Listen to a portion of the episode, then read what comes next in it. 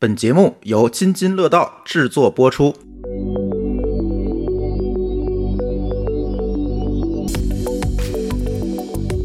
各位听友，大家好，这是一期由津津乐道博客网络与二 T 开发者社区共同制作的博客节目《编码人生》。哎，这是我们春节后的第一期节目。那春节后呢，得让大家有点新目标，是吧？给大家鼓鼓劲儿。是的，新的一年开始了，对吧？大家这个年过完了，所有年后再说的事儿，现在又得重新捡起来了。哎，你看，正在跟大家说话的是，虽然年过了，但是感冒还没有好的小白。这一场病啊，让我这个年过得其实也不太好。不过呢，反正在这个年呢，我还是产出还是比较多的，该写的写呢，代码也都写了，文档也都写了，整体过了一个比较充实的年。不错，离职信还没签哈。对，是的，是的，是的。啊，今天我们还有两位新朋友啊，一位应该是我们开发者们都熟悉的朋友，你们要是搞前端的话，不认识狼叔那不可能，对吧？来，狼叔给大家打个招呼。大家好，我是狼叔，然后就基本上出了三本书，狼叔卷一、卷二、卷三，然后主要的话是在 Node 社区做的比较多，然后之前的话像在很多大厂，然后像这个各种呃大会分享这些的话做的相对来说比较多，然后大致这些内容吧。好，呃，那我们还有一位新朋友张涛来给大家介绍介绍自己吧。好，大家好，我是来自商汤科技的张涛。对，现在在做的事儿可能还比较热门，就是在做一些 AIGC 在效率工具上的应用，所以现在也是在呃负责的是一个 Copilot 的应用部门。OK，据说你是商汤最牛的程序员，刚才你们同事可是这么介绍你的啊。呃，还是建议加个之一。对，商汤其实这个是怎么说呢？就是商汤其实它还是一个研究氛围非常浓厚的一个公司，但是我加入商汤是比较早期的。嗯嗯呃，早期这个工程虽然还是干活很辛苦，但是是稀缺资源。，OK，呃，从上到下苦活累活都干过一遍，所以可能大家接到一些什么方面的一些问题，呃，来找我们，感觉我们好像都能支持。呃，所以越干越杂，但是能力其实在这个过程当中有所提升。对，我觉得这个嗯能力可能还和你干的活杂不杂关联还不大，它可能嗯还是一个形成了一个这种思路呀，或者是嗯，潜意识里有一个这个提升感觉。嗯，你看，今天我们请到的都是牛逼的开发者，是吧？哎呀，所以我们今天的话题呢，就像大家看到的这期节目的标题一样啊，十倍开发者。小白说这个十倍开发者是卷出来的，是吧？那必须先卷一卷你啊，跟大家聊聊什么叫十倍开发者。可能很多朋友不知道这概念啊。对，呃，十倍开发者这个概念本身其实是来自于推特上的一个印度初创公司的投资人，呃，应该叫 Shekhar Karni，他提出来的说，十倍开发者呢，他其实很少会去看一些类或者方法的帮助文档，然后拿到功能呢，更多是说我拿到这个功能的需求，我自己。一杯咖啡，我就坐在这儿几个小时，我就把这个事儿用连续工作四到六个小时，我就把它做完，我就可能就提交出来了。而且呢，十倍工程师他会不喜欢开会，更喜欢说，哎，我去把更多的精力放在我去编程的这个事儿上。呃，这个东西是他对于十倍工程师的一个定义。当然，可能我觉得我们每个人心中都会有一个自己的十倍工程师的定义。嗯大家在不同的领域，不管是横向、纵向，还是呃各种各样不同的方向上，大家会有自己的想法。所以我们也想说，借着这个机会和大家一起聊聊说，你是怎么看待？比如说，我是逐渐成为一个比一般工程师要更强的一个。我们说定义下的十倍工程师，以及也能够在新年的这个时刻，给给我们的听众一些建议，说，哎，你怎么能够成为一个你自己心中的，或者是说其他人认可的十倍工程师？嗯，其实，在开发领域有一个概念啊，就是十倍这个概念，其实是在那个《人猿神话》那本书里，我是记得是见过这个概念的。就是说，优秀的开发者呢，是其他开发者工作效率的十倍啊，是这样来的。就是，嗯，它不是一个线性的关系哈。我有呃初阶一点的工程师，有中阶的，有该阶，其实有这样一个评级，但实际上干起活来呢，其实有的人确实他的工作效率能达到别人的一个倍数级，甚至更高级别的这样一个效率的关系。所以这个话题也挺有意思。你看，我们如果去看其他的行业，可能不是这样。只有说开发者或者是创意领域的从业人员，可能才会有这样一个趋势，就是这种二八效应嘛，所谓的对吧？我可能百分之二十的人，他能够完成百分之八十最重要的工作。在座的各位，我都有所了解哈。几位像小白呢，七十二小时自己卷出一个应用来，对吧？这是他干的事儿。狼叔更不用提了，不管是写代码还是写书，都比较牛逼。你看他那个狼叔都出了几卷了，三卷了。嗯，哎，你你这个快了，你这个几凑卷数了，你这这四也快了，哎，四也快了，都开始预告了，今年能出吗？今年差不多。你看那个张涛也是现在在一个相对来讲比较牛逼和热门的这样一个领域吧，就是大模型这个领域，一会儿可以让他再讲讲他具体的工作。所以在座的各位呢，我假定大家都是十倍开发者啊，也许你们是百倍和二十倍啊，也不一定。那是不是可以分别跟大家来分享一下自己怎么来？定义这个十倍程序员这个概念，刚才小白也说了，可能每一个人心里的定义不一样，跟咱自己从事的这个技术站和领域可能也会有区别，对吧？你不同的这个视角，你可能想到的事情和你对效率的这个定义是不一样的。比如说，他偏算法的，可能不是他的编码速度，对吧？可能是他的算法能力，对吧？像写前端更是如此哈。我是现在最头疼前端这件事情的，对我就每次我都见到狼叔，我就非常崇拜，对吧？他能把那个前端的东西搞明白，我觉得这是我搞不定的啊。小白这个挖坑能力是吧？啊，虽然填坑能力差，但是挖坑能力强。他啥的东西呢？他都能够从产品和技术结合的角度，哎，他能想出一个策略来。大家都不一样，所以可以分别聊聊啊，自己怎么看待这个十倍程序员这个。定义的，狼叔先来吧。嗯嗯，就是写书多的人先来啊。嗯，十倍程序员的话，我理解的话是说，呃，首先我们最简单的，我认为这 AI 带来的一个改变的话，是越牛逼的人，呃，会更牛逼，然后越差的可能这个距离拉的会越开。嗯，所以在这个点上来讲的话，是说你之前。具备的基础能力之上，你的知识体系有了之后，然后再去做很多事情的时候，会变快很多。比如说以前我写书的时候，我是一五年开始写，然后一七年基本交稿，然后出版的时候已经二二年了。那那个时候的话，其实前面积累的过程是。比较长的，嗯，然后如果我现在写的话，就会比之前快很多。第一个，我有自己的知识体系了，那对 Node 的话，我相对来说比较熟悉。第二个的话，我会利用很多工具，比如说像 Notion，像 Notion 的 AI，这些是我必须用的，那能够快速的去帮我去解决很多写书的时候一些至少文案相关的事情的话，它能帮我优化。然后在我的一些很多书里边的代码例子的话，也能够快速的帮我去做。所以我在写的时候的话，相对来说会更容易一些。所以 AI 的话是一个。非常好的一个助手类的一个东西，那从这个点上来讲的话，它能够给我们的效率带来非常大的这种变化。嗯，另外的话，其实另外一个点可能是可能大家比较熟悉的一个概念，叫二零二三年叫降本增效的全站。哪个效？呃，就是笑话的笑。呃，我我我也是这个观点，就我非常不认同啊。就是在当前的经济环境下面去讲提效没没毛病的，嗯，但是很多事情变味儿了。比如说，你让前端写 Java，让 Java 的人写前端，那这个事情的话，本身已经超越了他自身角角色之外的事情。那这个时候这叫职场霸凌，我告诉你。对的，所以这这个的话，我是非常不认同的。所以这个全站这个概念，其实把把这个事情给玩坏了。你像二零零五年 Ruby on Rails 第一次横空出世的时候，DHH 十五分钟写个 blog，那那个时候是非常震惊的。然后到现在的话，开始变成前后端各种角色融合，那这种的话，我理解它可以做。但是是当下环境下还不具备的一些条件，嗯，比如说 AI 火了之后，具备了一定的推理能力，然后在编码，在各种这这个 UI 融合，然后像这个各种这个代码辅助上。然后各种单测这些技巧上能够给我们一些帮助，那这些加在一起的话是能够去给我们提效的。尤其是说像一些非前端专业的人，但是他想写一些页面，比如说像去年比较火的像 Draw UI 或者 Screenshot to UI 这种，截个图然后就可以快速的把前端代码给你生成出来了。那类似于这些的话，其实是能够去把效率提升上来的。那以前我我完全可能不敢想，就是上次在那个。掘金年度大会上，然后见到一个人存前端，他不会写 Go，他自己去手录一个应用的时候，他发现搞不定，然后他自己借着这个 ChatGPT 这些各种 IDE 啊这些提示这些东西，把它给快速的三天内能搞定一个应用了。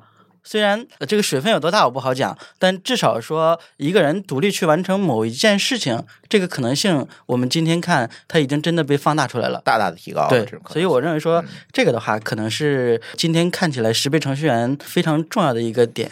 你说的点就是在于说他善于利用工具的能力吗？对，前面的点是说，已经已有一定的知识体系下，AI 能够把你的效率更高。嗯，然后第二个的话是说，你对于未知领域，如果你要求不是那么严的情况下，在做交付的时候，其实是能做到十倍甚至更高的这种效率的。所以像刚才你讲的，我非常认同，像这个创意领域，像一些独立开发的或者一些。要求没有那么高的这些领域的话，他们做到十倍甚至百倍是非常可能的。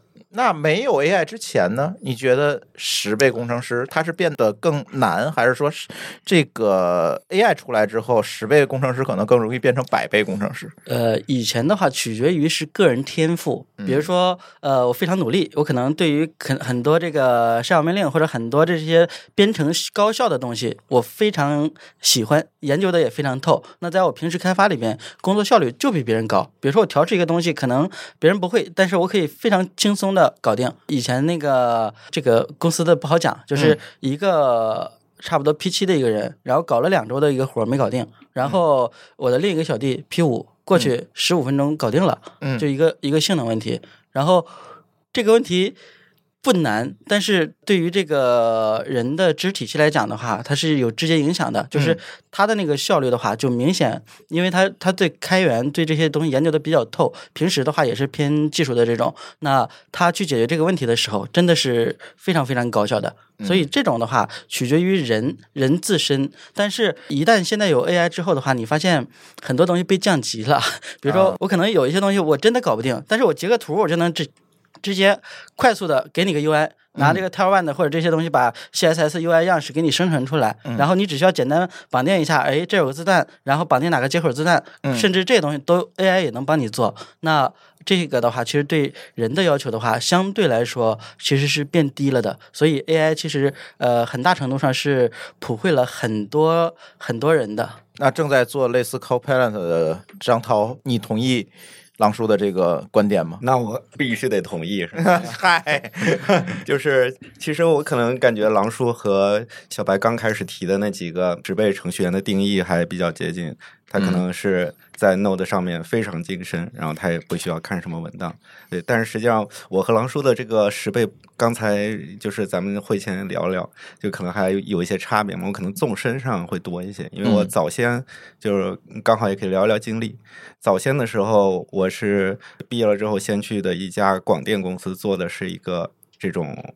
底层嵌入式的软件开发，那其实从最底层的一些操作系统啊，驱动一些 C 代码的这些东西就开始搞，对，然后后面开始搞一些视频编解码的东西，然后最感兴趣的时候就是徒手写了一个呃二六四的编码器，嚯。啊，哎呀，这个厉害了，这个是在嵌入式系统上吗？是纯 C 啊，纯 C，就是希望它是能。多平台的，对，编完了到处跑，嗯嗯，对，其实现在有更多这种更好的跨平台技术，嗯嗯，对，然后后面也是因为视频的契机，因为前些年的时候，可能 AI 更容易落地的领域是在这个计算机视觉，嗯，对对，所以当时我也是很早期的时候有个机会，然后刚好有人联系我说，呃，有一个做计算机视觉的公司。对，我就当时就去了。当时也是，我是名不见经传，这个公司我也觉着也是名不见经传。对，然后就开始去了。去了之后，现在可能慢慢的就被这条路引上了 AI。那现在我可能做的更多的，再往上就做的更多的是一些更宽泛的一些技术站了。就比如说像这个这个。呃，异构设备上做一些这种计算框架或者推理的框架，然后到现在我可能和狼叔有点同质化了。我现在也写一些前端项目。我之前就是我们现在年前也发了那个我们自己的那个 Copilot 的助手嘛，代码小浣熊，那个插件大概百分之九十五的代码也都是我写的，对，大概是这样，对，还非常厉害啊！我一直都比较敬佩。能够自己做产品的开发者，因为我们现在大部分的开发者其实都只是在火箭上去拧螺丝。对，大家其实没有看到过一个火箭真实是什么样子。如果你太高看自己，在火箭上拧螺丝，很多人都是在地上拧螺丝，好吧？呃，whatever，就是当他过去没有真的看过一个产品的全貌的时候，嗯他其实你真的让去设计一个全新的产品或者一个完整的产品，他其实做不到。他其实是在盲人摸象嘛。是的，。对，所以我是觉得说，能够自己去做产品，它本身可能已经是一个十倍开发者的一个，应该怎么说？它应该是叫一个界限。就是如果你可能能自己做一个产品，其实你已经是很厉害了。你怎么看这个十倍开发者这件事儿？因为你这里跟在座的二位可能身份还不太一样哈。呃，一个你是大厂的程序员儿，这个咱不用说了，别管是程序员儿、产品经理吧，你经常标榜自己是产品经理哈，我也知道。但是呢，你还同时兼顾了很多开发者生态啊、开发者社群等等这些，你能不能从啊、非单打独斗这个角度给大家去聊一聊呢？因为现在很多程序员说啊，我关起门来写代码就好了。对吧？我也不太需要行业交流啊，我也不太需要什么，我就把产品做出来就行了。但是也有一些开发者呢，可能更愿意去参与一些社区生态，像狼叔他也参与了很多社区生态，你这边参与可能会更多一些。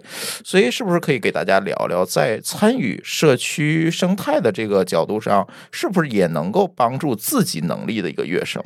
对这个事儿，我觉得其实有一个很有意思的点啊，就是因为我最近这段时间其实是在帮销售团队做一个类似于 Copilot 的东西。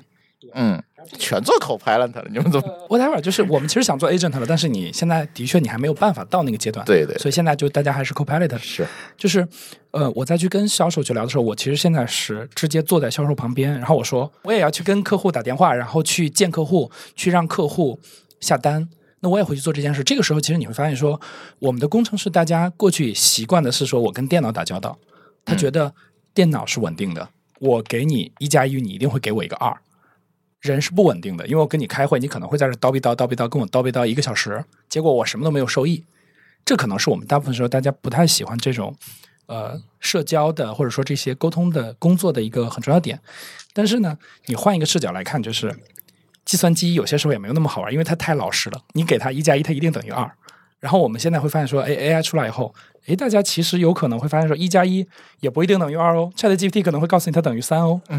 这里面会带来很多的随机性，这个随机性是非常锻炼人的，因为你会意识到这个世界可能不是那个非零即一的世界。是的，你会看到这个世界是多面的，而且这个世界可能有很多东西是我们过去想象不到的。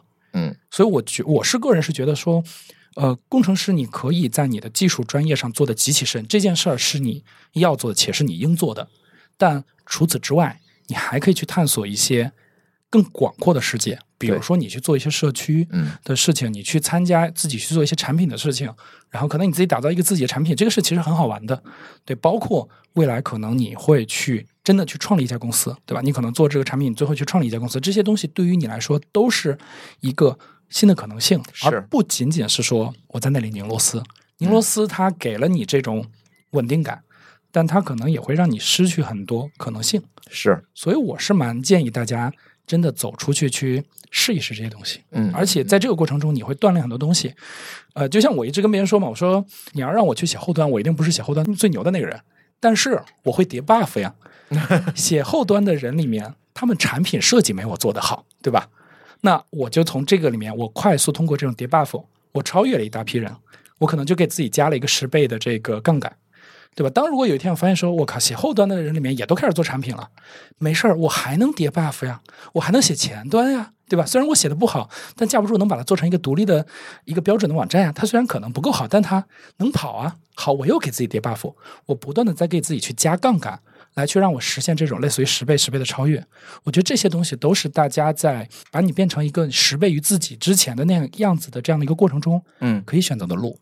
对，但是如果说你今天只看着代码去，就是说我我只我就蹲在我自己领域里，比如说我就是写 Go 的，我在 Go 里面深再深继续深，嗯你走到最后你会发现说，你前面可能没人了，对吧？你前面就是那几个 Go 语言的设计者，你可能也扛不过他们，嗯嗯，你可能你的路是就是横向能力的发展非常重要对。你的纵深其实到这儿就结了，嗯你没有路可以走了，嗯但是横向你可能还有很多的广阔空间，其实你没有去探索。嗯，我觉得这些东西是大家可以试着去看一看的。所以你觉得社群可能是接触这种横向空间最好的一个媒介？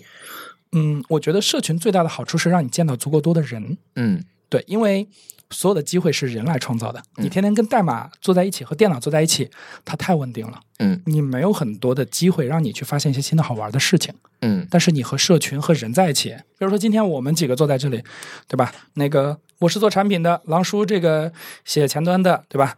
涛哥写后端也能写前端。好，我们现在今天我们三个人坐在这里说，哎，咱们仨要不要做一个产品，对吧？嗯嗯我们可能就碰撞出来一些东西。但是如果你天天坐在电脑前面写代码，你可能缺少很多这样锻炼自己的机会。因为公司它虽然会给你一些挑战性的项目，但大部分时间还在你的能力范围之内，因为它是要赚钱的，它不会给你那么多的机会让你去搞一些事情。嗯，对，你要去见人，去参加很多活动，才有可能有很多这些机会。包括我之前我一直跟别人讲说，我蛮喜欢参加 Hackathon，因为这里面有一个很重要的原因是、Hackathon 它给你约定了一个时间，你就这三天时间，这三天时间里你要做一件事儿，这个时候他会逼迫你去想，到底什么是最重要的。嗯我怎么才能达成我这个目标？就算这个实验你没有成功，三天消费掉了、耗掉了，你回过头来看，我不就浪费了三天时间吗？对吧？我这一生很长，我无所谓啊。但如果这三天你真做成了，你的收获感会巨强，而且在这个过程中，你会品味到说什么叫产品上的取舍，什么叫资源的协调，对你的锻炼其实是很大的。嗯，但是我觉得很多时候，大家如果你只看技术，你缺了很多这些能力，你的成长可能没有那么快。就这个可能会有一点点不完全一样的点，就是呃，从短期内看，你做这种胶水或者缝合类的这种事情的话，成就感确实是非常高的。它在当前的阶段，比如说呃，当前 AI 发展的初期，它是非常容易落地的。那这个时代去找机会是非常好的。但是呃，另外一个点的话，可能是我们从深度领域，比如说最简单的，我会写前端，我又会写后端，能让我的工资变高吗？这件事情可能是。是打个问号的。比如说我独立做个产品，它是有有有很多想象空间的。但是我如果在一个大厂里边，我仅仅去做呃前端，我又做了后端，那这个事情真的能让我的薪水变高吗？这件事情是不一定的。就我们其实有的时候是需要去看的。比如说像那个洪博他们做了那个 MoveBit 这个这个语言，那它是从语法语义层面去做这个 AI 推导的。它是比我们现在直接扫代码，然后拿数据来去做这个推广是、嗯是不一样的。对所以从原理上来讲，它的那个顶层设计就已经是很先进的了。再比如说，我们现在比如说 Node 应用，我去做很多应用，但是我做不出来很多高可用的这种点。那这个的话，其实它的价值也不一定很高。然后还有一个点的话，就是比如说像 Node，Node 真正的问题到底是什么？那 Event Loop 里边那个黑盒是什么？哪些是 I/O 密集型操作？哪些是 CPU 密集型的操作？嗯那利用 AI 有没有可能去识别出来嗯什么样的代码会产生出来 CPU 密集型的操作？那当用户有这样的代码进来的时候，我能不能否给他更多的提示？那对，如果这个问题真的解掉了，那 Node 真的是完全无敌的，没有任何的缺陷的。所以，类似于这种点的话，我理解，呃，在顶层设计上，如果说能够有一定深度，能够更 creative 的去做事情，那它的这个收益的话，其实也是会非常的高的。所以我，我觉得这个是辩证的看的，两个点都有它这个优优点的。嗯，其实狼叔引出了一个特别好的问题哈，就是程序员的生存、开发者的生存是在大厂之上的，还是在市场之上的？你觉得呢？就是短期就是这生存有个定义的问题，对吧？生存有个定义的问题，哎就是如果从这个短期内的收入和稳定性嗯和你的个人成长来看，大厂是最好的选择。嗯，短期内，但是它也受限你。比比如说我们现在什么在变成一个螺丝钉啊，或者什么什么的这种，确实是可能你进去的时候面的是非常非常难的，但进去之后可能做的事情都是非常简单的，是面试造火箭，对呃，入职打螺丝是吧？对，甚至可能是叫什么很多内耗的东西嗯更多一些，是真正做事的不一定那么多。嗯所以，比如说我短期内我要了解大厂的各种机制。了解大厂的技术体系，嗯然后能够让自己有一个相对来说还比较不错的一个收入，这个是比较好的点。但是跟外面，比如说当出去创业或者连续创业的话，那你外面的可能性相对来说也是非常多的。但相对来看，就是大部分人对于去连续创业可能不一定能成功，因为呃，一个技术人在产品在这个对市场的理解是不一定是够的，然后大部分人都折在这儿了。然后对于这个大厂程序员的话，你在里面哪怕去混日子，比如说你赶到了好时候，那互联网的红利吃到，那比如说千万或者什么这种的话，上亿这种都是非常容易的。所以我觉得不同阶段不一样，反正当下的话是还是能在大厂的话，在大厂先待着，然后如果你找到好了方向，那 AI 带来的这个改变，甚至说下一个十年，我理解真的已经是在眼前了。就是无论是像 XR Vision Pro，或者说像这个 ChatGPT 这个 AI 开始有了推理能力，这个下一个十年我是非常的期待的。那进不了大厂和被大厂毕业的人怎么办呢？来，小白说说这个问题吧。这个事儿其实也很有意思，就是因为大家知道我在社交媒体上我都说我是独立开发者嘛，嗯然后最近这一段时间独立开发者特别火，就所有人都说我要做独立开发者。嗯、我在很应该在一年之特前别特别火这个话题。对我，我我一年前的时候，我其实说，我我当时在一个微信上的一个独立开发者群里，我说过，我说如果你到了被裁的那一刻，你才开始想起来说我要去做独立开发者，那大概率已经晚了。对，因为是独立开发者。它不是一个简单的开发者的定义，坦白来讲，它其实是一个公司的定义。因为你要做的事儿其实是去直面市场，你要去直面用户的需求，嗯你要去提前储备这些能力，然后你才能够去很好的去应对市场，然后在市场的冲击活下来。嗯，对那对于现在还没有被裁的同学来说，你可以适当的去储备一些这些能力，这样当你真正的有朝一日，不管是你主动的也好，还是被动的也好，你离开这个地方的时候，你至少面对市场的冲击，你有一战之力。而不是现在很多的，坦白来讲，现在可能很多人没有做好准备，他现在直接去说做独立开发者，我非常的不看好。我可以想象的说，他们大概率十几个月以后，他们的路线会变成要么去做外包，然后要不然就是找一家可能薪资更低的小公司待着。对，嗯，对，他们是没有独立的面对市场能力。就像我之前我记我在极客上有一个人说，他说大家有没有想过，就是你在工作之外，嗯你有没有赚到过哪怕十万块钱？十万块钱这个数额放在工程师这个领域其实不算多。就是大家去做一个外包，你会发现说这个价格你很轻松就破十万，但我们可能有大量的工程师，你脱开你在大厂的工作以外，一百都很难。对你，你你没有赚到过钱，这个时候就意味着说你压根儿没有经验去应对好市场。这个对于这些已经被裁的同学，或者说你嗯没有进大厂同学来说，可能是比较难的。不过好在是说这里面也区分了，如果你压根儿就没进过大厂，其实还好，因为你大概率不会有什么很高的杠杆。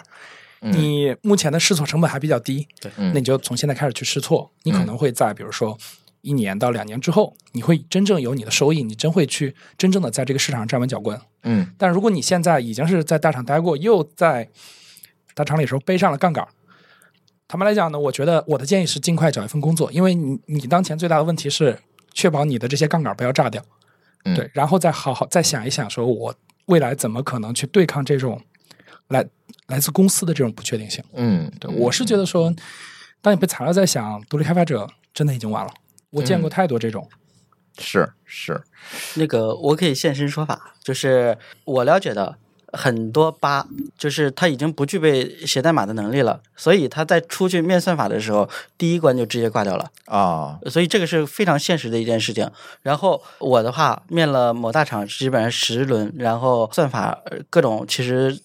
都都捡起来了，然后另外的话是之前的话差不多带三十人左右，然后我基本上不太去写代码的，那我会关注，但是只在我的业余时间去写，然后在工作里面其实很少写的。但是现在我已经开始在转变我的思维了，我通过面试把我自己的算法，然后像那个 MDN 各种所有的这个 API 这些东西全部都捡起来，然后现在在开发中，然后包括这个各种社区项目，包括实际工作的项目的话，我都要把它捡起来，然后甚至我我可能危机感可能会比较强一点，比如说后面和很多 Node 和 AI 相关的东西，真的会不会对我们产生非常大的冲击？那这个事情的话，我我是持这个非常好的这种观望态度的，我是倾向于说会对我们这个行业造成非常大的冲击。所以在那个狼叔卷四里边的话，我会有很大的一个篇幅的话，会把 Node，因为 Node 和 Python 是当下写 SDK 里边必提供的两个脚本语言，也是开发这大模型和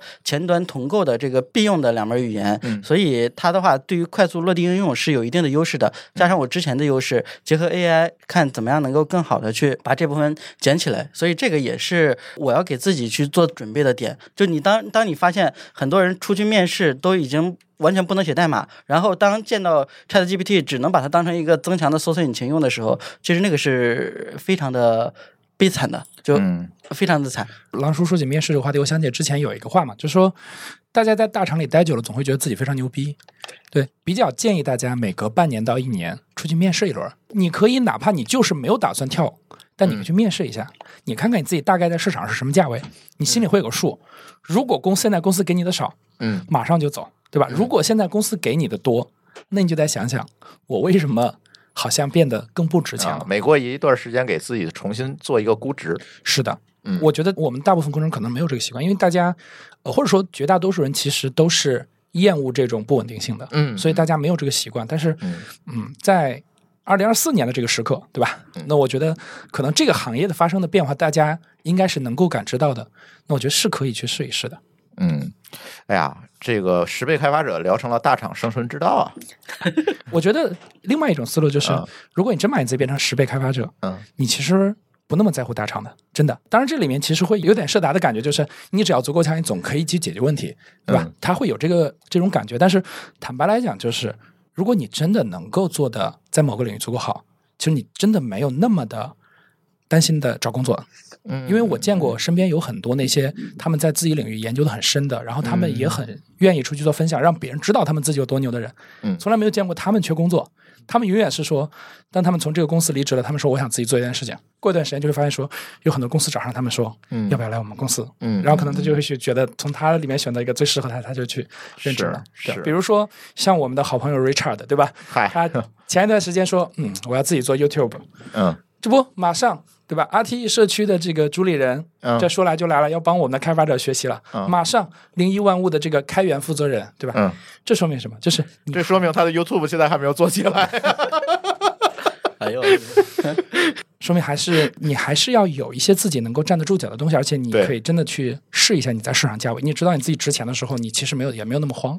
呃，对就是有有一个点可能你没有讲，是呃，你看到的是他能力很强，他可以随便换工作，但是他背后学习的那个点可能你没有看到的。我举个例子啊，比如说关系非常好的一个朋友，他以前在深圳，然后在 ChatGPT 出来之后，快速的把 ChatGPT 所有的这个东西全学到了。他本身做低代码的，然后直接跳到网易去了，然后给了一个非常好的一个不能不走的一个包。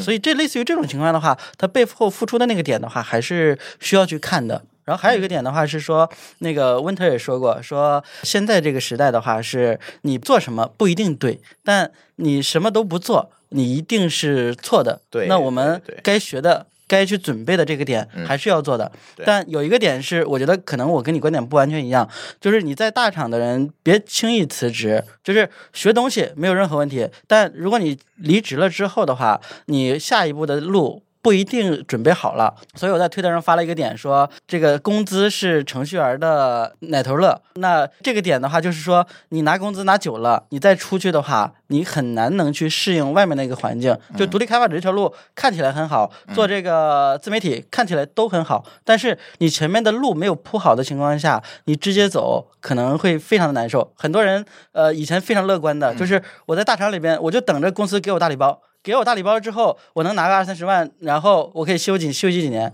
但是反过来的话，真的到一两年的时候，他发现，哎，出去时候我什么都找不着了。然后我同样的大厂，同样的薪资，我已经折半都不一定有的情况下，是非常焦虑的。嗯然后有也有比较好的例子，比如说像那个右军，他以前是这个蚂蚁的 P 九，然后是专门做业务的，然后他一直在做那个中生代架构群，然后他自己也也有自己的这个社群，然后他现在的话离职之后，直接去做他的自媒体了。那这种是他准备了，然后在 AI 这个整整这一年阶段的话，他真的是参与了好多各种学习的这种这种机会，然后对于这方面积累的还是非常深的，所以这种的话可以做。所以反正我我是辩证的看，不要一下子直接我就可以直接跳跳走了，这很，难。但是这里我特别想问张涛一个问题哈，你跟他们俩有一点点不一样经历。他们两个人呢，第一个从一开始到现在，可能都是在研究一个特定的技术，然后进入大厂。你们俩职业路径其实差不多，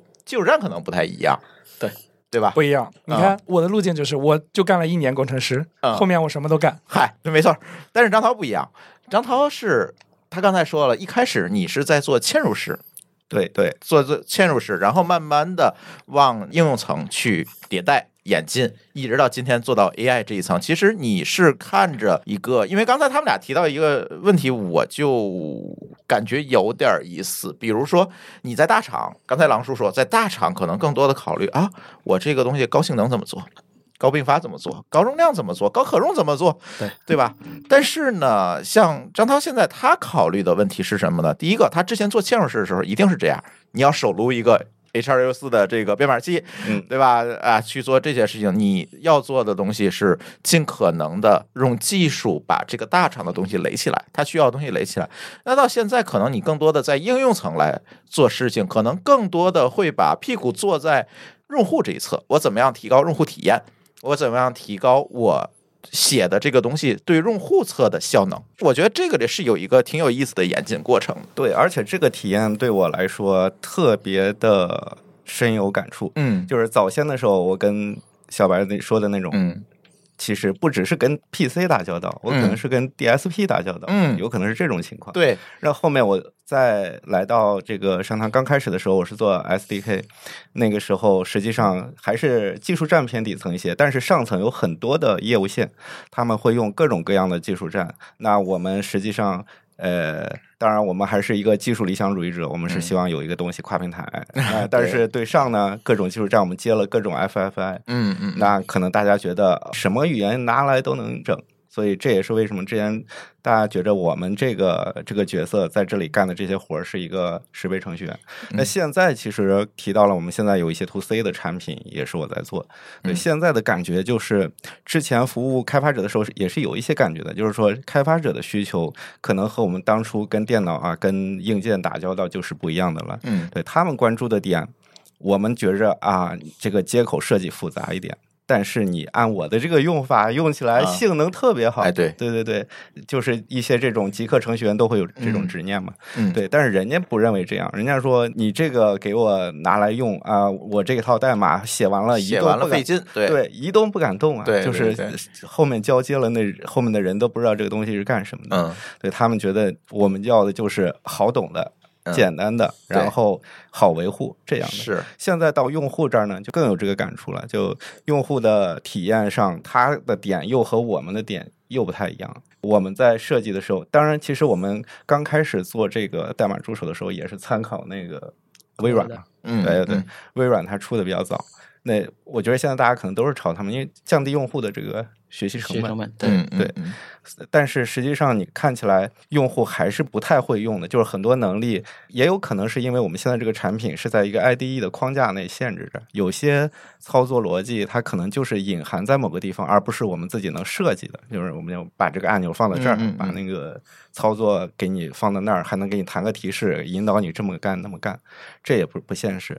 所以刚才狼叔也提到说，工具用的好也是一个非常必备的技能。嗯对，但我觉得这个其实也是现在把十倍程序员技术平权的一个时机。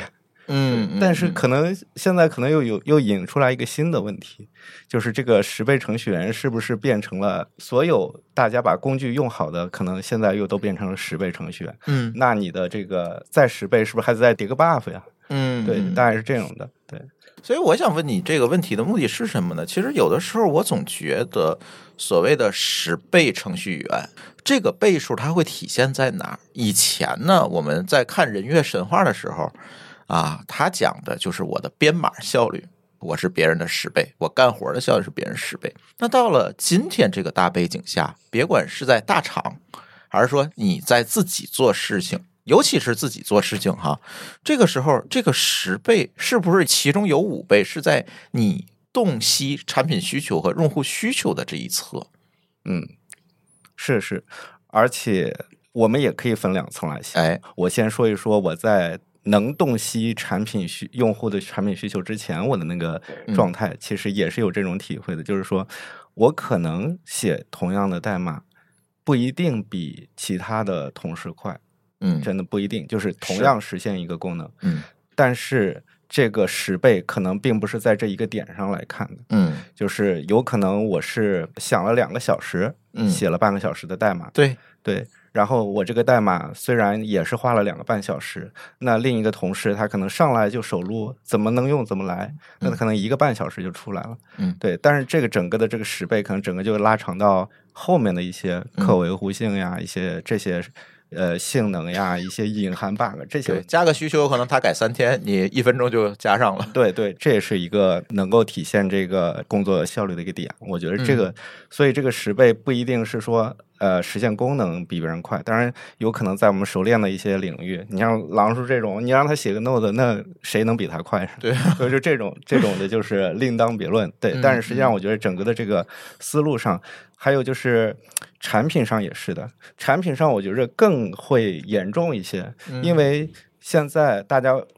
之所以做一个产品，都是往差异化上来做，要你做一个一样的东西给别人干什么？，对，那这个差异化你是随便拍吗？你嗯拍完了，你花了一星期、两星期做完了，你才去反思这个东西是不是有用，是不是真正符合这个产品，是符合市场。那市场是来检验你的。嗯你现在做产品，那市场就来检验你，用户来检验你。是。对，所以这个思索也是要放在前面的。嗯，所以它不应该是仅仅是编码速度的 十倍。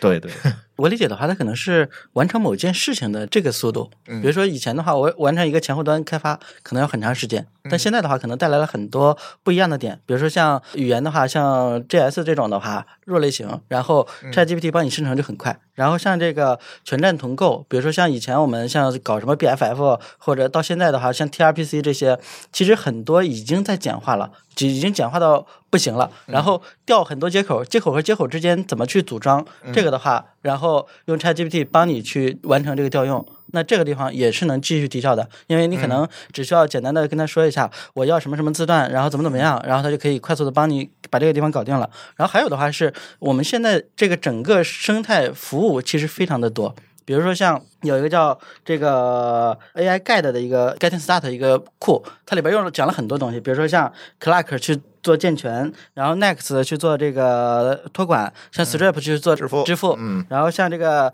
Supabase 这些向量数据库，很多东西都已经是现成的了。那你能够去快速的把这些东西用好，那它也是一个非常好的这种这种点。然后像这个前端，比如说像这个 AI SDK，它把你比如说这个 prompt，然后你输入完之后，服务端怎么给你响应，这些东西都帮你做了。那其实你能够把做一件事情的成本，比如说以前可能我需要十天，现在我可能真的是需要一天是有可能的。所以你的只要你站的这个。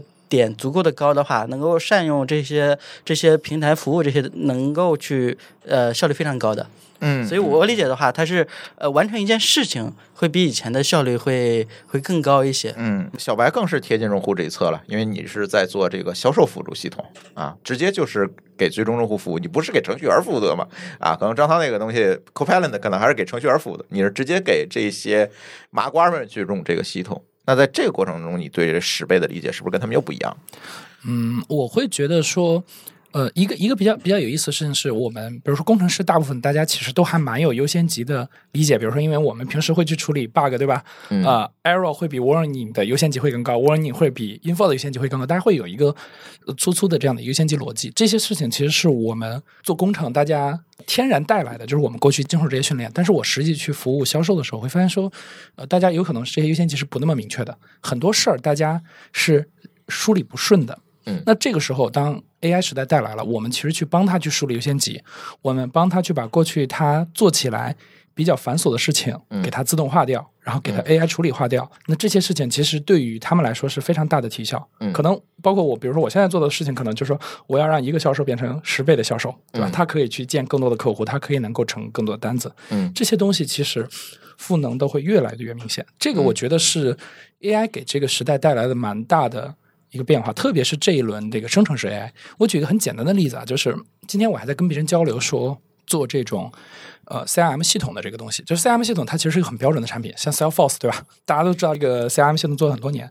那我们过去的销售，大家是在外面去见客户，然后可能在手机上去用 App 去填这个客户的信息，但在大模型出来了以后，可能销售只需要说一句话，嗯它就可以自动把这些信息录入到 CRM 系统里。嗯这个其实就会帮助销售去提效。嗯这个事儿其实是一个我们可能在 AI 之前，我们没有去做好这个提效之前，可能我们需要让销售每天处理大量的这个 paperwork。嗯现在我们把这些东西设计的更符合这些用户的使用习惯，更符合他们的工作场景，那我们就帮助他们节省时间，让他们去做更多更有价值的事情。嗯，不仅是自己是十倍程序员，还会帮助别人变成十倍营销员。我觉得对于这个时刻，或者说至少在当前 GPT 还没有说好到说可以把我们所有人都干掉的这个时刻之前，嗯大家不要想着说我拿 GPT 去干掉某一个岗位，嗯大家可以想一想，我怎么用 GPT 或者用这些大模型的能力，让某一个工种变成十倍的自己。我觉得这个可能是一个更加切实的目标，而且是一个更容易达成的目标，而且是更容易被现在你所面临的客户 buy in 的目标。嗯对你跟他讲说，我帮你干掉所有员工，他可能还有点怀疑，你真的那么牛逼吗？要不我们试试？对一试你可能就露馅了。嗯但是你告诉他说，哎，我的这个我不能帮你把所有人干掉，但是我能让你的人变得比以前更强，而且你还不需要花培训的成本。我这个东西是一次性的成本。嗯这个时候，老板一试说，哦，这个真的能够让我去提效，他是很 buy in 的。所以我是觉得说，呃，本身我们工程师大家是对计算机是很熟的，而且现在的这个软件的基建能够让大家去做好很多事情的基础之上，大家可以去借着这个东风去做一些事情，然后去赋能一些行业。就像我一直以来很喜欢鼓吹说，我们的工程师就不应该只待在大厂里，你应该去到传统行业去看一看。中国的数字化还大有可为。那到今天这个时刻，就变成说，呃，你不光数字化了，我们的智能化大有可为。其实是有很多事儿可以做的。就大家可以想象，假设我们今天十三亿人，每个人的效率都被提升了，我们能干出一百三十亿人的这个效果的事情，那是一个多么令人爆炸的一个场景，嗯对吧？想一想就觉得，我靠，那个时候中国可能会非常的强了。对，当然我们可能达不成那个目标，但我们每个人都可以帮助这个目标更往前走一步。嗯我觉得这个其实是我现在去做呃销售的，不管 Copilot 也好，Agent 也好，去帮销售提销也好，嗯这件事儿一个最大的体验。我是蛮期待大家真正的沉下心去帮助更多的人去提效，去解决大家的问题，然后这个时候真的会很有收获，嗯而且对于他们来说，他们也觉得很开心。就是因为我们是做工程师的，大家可能看到大模型，大家呃玩了一段时间，也会觉得说这个东西不就这样子嘛，对吧？感觉也就那个样子。嗯，但是我们的那些麻瓜的同事们，我们的那些麻瓜朋友们，你真的把我们做出来的东西给他们看，他们会真的 amazing 的。对、嗯我觉得这些东西真的都是大家可以试一试，就是你。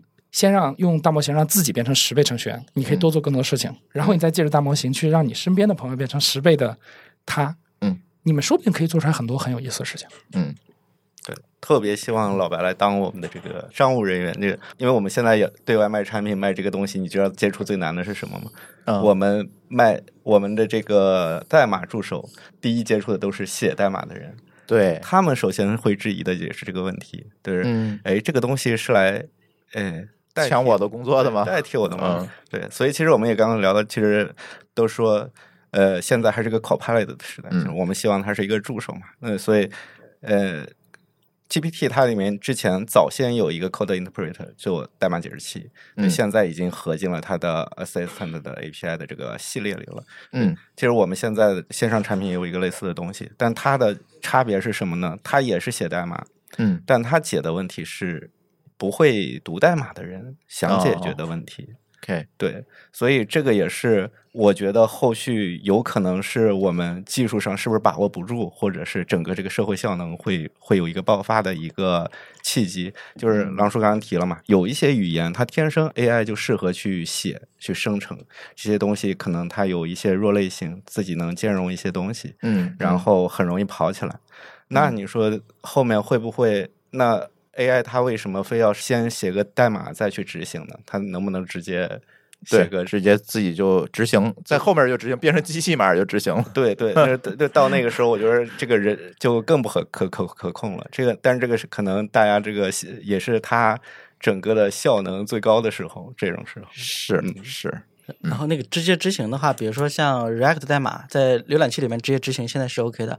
比如说比较那个 w i s o 开放了一个叫 DevJar 的一个库，这库里边的话，它是通过这个 Scripts 一个 TS 解释器，然后它可以把 TS 和 ES 去转成 ESM，然后在这种情况下的话，它把这个简单打包的部分帮你做了，然后里边那个渲染的时候用那个 iframe 去嵌，然后都都实现了。那也就是说，以后的话，你给我一个 TS 或者一个 JS 叉 TS 叉丢过来，就可以直接渲染了。那以后的话，我理解这种进步的话，结合这个像这个 AI 的进展的话，都能够把我们以前不敢想象的东西都能实现了。比如说现在，我们现在真的是很多时候都是本地开发的，对然后又很慢。嗯，那以后的话，比如说把这些技术结合在在一起，然后 AI 出的代码、出的组件直接往上一丢，然后直接 render，那、嗯呃很多东西是呃非常可以想象的。嗯，但是说回十倍程序员这个概念啊，今天我做这个节目准备的时候，也有一些朋友跟我提出了一些质疑，也想在这里请教三位哈。如果我们说兔年的关键词是什么？如果用一个字儿去讲的话，你们猜是哪个字儿？我觉得是卷。大家都觉得越来越卷啊！别管任何行业、任何职位、任何岗位都越来越卷。所以说，你看大过年的，刚过完年啊，又跟大家讲十倍程序员这个事儿，是不是又让大家卷起来了？你们觉得提高自己的工作效能，或者是提高别人的工作效能，跟卷这件事之间有什么样的关系呢？我首先觉得这个可能有一个理解上的问题，就是之前听到有大佬说我说 AI 来了，但是后面干掉你的不是 AI，嗯。而是会使用 AI 的人。嗯。对，所以这个卷可能真的是技术变革带来的，那你就看你要你把这个技术变革看的是多大多大，就是它能带来的变革有多大。嗯那早先我们很早也说，那我们刚开始就汽车出现的时候，吧红旗法案那个事情，嗯那实际上大家也是觉得，呃，这个东西出现其实并不合理，是吧？抢了很多这个人的工作，嗯，对。但是现在我们回头来看，它其实你首先后面越来越多的人是学会开车，那可能更多的人有了一个新的技能，就是开车去了。嗯，对，所以这个卷可能是我们从古到今一直都在进行的一个过程。对，嗯嗯，那可能那现在大家觉着怎么能脱离这个卷，就是跟着它能卷的往上，因为我们说卷都是内卷嘛。对，对，那卷的往上，往上就叫创新了，那啊就不叫卷了。对，老师怎么看？呃我理解卷的话，可能是没有那个内耗。嗯然后还有一个点的话，可能呃跟另一个词有点像，就是躺平，但躺平又不等于摆烂，就是啊我专注于我自己的事情，那我就很开心。比如说我不接受谁谁谁给我的某些不合理的安排或者怎样，或者比如说加班或者怎样，那我做自己开心的事情，我就是不算这种摆烂类的。那我理解这个的话，其实就能够让我们在某一个领域更集中精力去做一些事情。那这块儿的话，比如说，呃，我反正我是非常推崇这个全站文化的。那全站一个非常本质的一个点是应变，就是不管技术怎么变，那我都能够快速的去应对这个变化。那 AI 来了，那包括各种新的技术来了，我能够快速的去掌握它、学会它。然后至于说我做下一步动作做不做，那是我的自己的决策的问题。所以我理解这块的话，卷的话，在学习上的话，这种。不应该算卷，而是说我有了更多的准备，我后面有更多的可能性。就当迫不得已去走某一步的时候的话，我还可以比别人多一步。嗯所以我觉得这个可能是一个更好的一个方案吧。嗯嗯，小白呢？当你问我要不要卷的时候呢，哎我就想说，大家要不看一看传统行业，对吧？传统行业还很需要大家的 空间很大。空间真的很很大，就是确实很大。嗯，而且这个事儿，对吧？这个事儿其实和我刚刚说那个问题其实一样，就是它其实是一个错位竞争。对对对，你到传统行业去做事儿，传统行业很缺我们现在这些大厂的成工程师。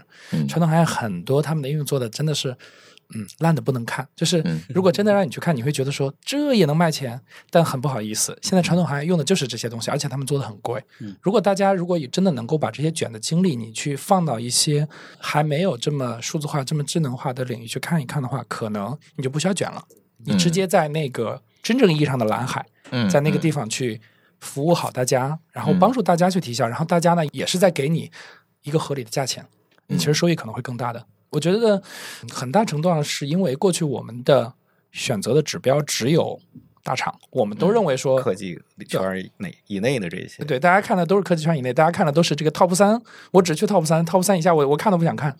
那如果你的选择变成这个样子，那最后大家一定只剩卷，因为 top 三它吃不了那么多人。嗯对。但是如果你看得更开一点，比如说我们可能就呃往欧洲的那个方向去看，对吧？他们每个国家大家都过得很好，那嗯类比到国内，就是我们有很多不同的行业，其他行业还很需要大家去做这些事情。对我是比较鼓励大家走出来，就你走出你身边这个圈子，你去看一看其他行业，大家都需要什么，你可能会做很多事，然后也能赚很多钱。比如说朱老板的最早的创业公司是什么？是给线下的商店做 WiFi，对，这就是一个很现实。如果比如说当时他去卷那个软件，对吧？他未必可能会有那个收益，嗯但他去给这些传统的店铺去做 WiFi 这件事儿，那没有人做这件事儿，但大家的确有刚需，嗯，这个时候你其实就会有很多的收益。所以我是觉得大家就嗯卷这个东西收益真的不大，你还不如去找一个蓝海去好好服务一下，然后呢，你还可能会因为做了传统行业的升级赋能，然后你可能还会被历表彰一下。表彰一下。对我确实最近我也深有体会哈，就是传统行业，别管是什么传统行业啊，没有被信息化充分改造的这个空间，简直是超级大。你就别说 AI 了，，何止智能化，有对。的可能完全还没有，就没有 IT 化信息化都走在路上。还来回扔 Excel 的，这太多了这种，所以这里有大量的可以改造的空间，我觉得。啊，真是今年这期节目算是龙年的第一期节目啊，我是希望大家在龙年就摆脱这个卷字儿吧，这个字儿大家可能提都烦了，耳朵都起茧子了啊啊！希望龙年我们的继续回到这个创新和十倍的这个轨道上啊，咱卷也要有价值的卷，不是做内卷啊，这这是两回事儿。而且你看，比如说我们回到说这个话题上想，科技股都已经股价这么高了，你有可能让它涨十倍吗？不可能的。但是你去看看那些传统行业的股价，对吧？嗯，你帮助他做好提效，人家有有可能真的能涨十倍呢。确实是这样。现在很多我看做的不错的企业都是这样一个思维。所以我是觉得说，大家龙年嘛，就别继续卷嗯了，反正你也卷不出来个什么，因为总会有比你更卷的人。那还不如说，你就去做一些更务实的、更能去解决问题的事儿。是。好啊，作为我们今年的新年大礼包啊，大家不能白来啊！我们还有抽奖，这期节目呢，我们会在评论区抽取五个最佳的留言，送出什么呢？送出我们嘉宾们联合送出的礼物。首先呢，是我们二 T 开发者社区提供的围炉煮茶器械套装，新的一年大家就别那么卷了，喝喝茶，啊，喝喝茶啊，心平气气和哎，做事儿没错。围炉煮茶套装啊，我们抽几个呢？嗯，我们就抽俩吧。抽俩。好，围炉煮茶套餐两个啊，狼叔也得出，对吧？狼叔必须出狼叔，可以 签名版，哎，签名版的狼叔三，好吧，两本儿，好吧，哎，签名版啊。然后呢，我们商汤出点啥呢？你那是免费的，我知道你出不，了，免费的，大家但是啊，大家欢迎大家家去用。对那我们其实现在有很多这个嗯，周边可以嗯呃出一个周边，出一个抱枕吧。好好吧哎，出一个商汤的抱枕啊，哎，一共五个礼物，我就随机发放了啊，我就不评先后了啊，随机发放，大家得到啥就是啥了，好吧？我们抽五个最佳，所以大家积极在我们评论区留言啊啊，收取我们这一期新年大礼包啊，这期节目播的时候应该还没有出正月，就算新年大礼包了，好吧？朱总，你要不要说在哪个平台上抽啊？都可以，我来抽，啊，大家在哪个平台留言都行，因为我知道我们有的开发者他不用小宇宙，他可能会用苹果呀等都可以，好吧？好的，嗯，好，那就这样。这也是我们龙年上班之后的第一期编码人生啊。希望这期编码人生给我们的开发者们更多的力量，而不是更多的焦虑哈。争取各位跟我们在座三位嘉宾一样啊，成为这种十倍、百倍的程序员。当然，这十倍、百倍不是说你写代码多快啊，咱拷贝粘贴很快啊，但是这个十倍、百倍更多的放在我们对产品、对用户、对市场的洞悉上，在你的。整体的效能的提升上能够哎有一定的精进，而不是每天盯着我们的 IDE 在看哈。这个可能在将来的这个市场环境下，可能就越来越难了，感觉对。行吧，那今天特别感谢我们三位嘉宾哈来我们的节目做客，也是第一次请狼叔。我觉得狼叔今天还有很多没有想说没说的，写了好多小纸条，对他肯定有好多没来及说的，但是没关系啊，那接后面接着录，对吧？反正你也在北京，咱接着录啊。也特别希望张涛后面也多跟我们来聊天儿，好吧？好，谢谢朱老板。行，好，那我们的这期编码人生呢，就先跟大家聊到这里，感谢大家的收听，我们下期节目再见，拜拜。拜拜好，。拜拜。拜拜。感谢您收听本期节目。本期播客节目由津津乐道制作播出。你也可以在我们的官网 d a o 点 f m 找到我们的更多内容作品。如果您喜欢我们的节目，欢迎在微信、微博、朋友圈等社交媒体转发分享。您的分享对我们而言十分重要。如果您希望与我们互动，可以关注我们的微信公众号“津津乐道播客”，天津的津，欢乐的乐，道路的道。在关注后按提示操作即可加入我们的听友社群。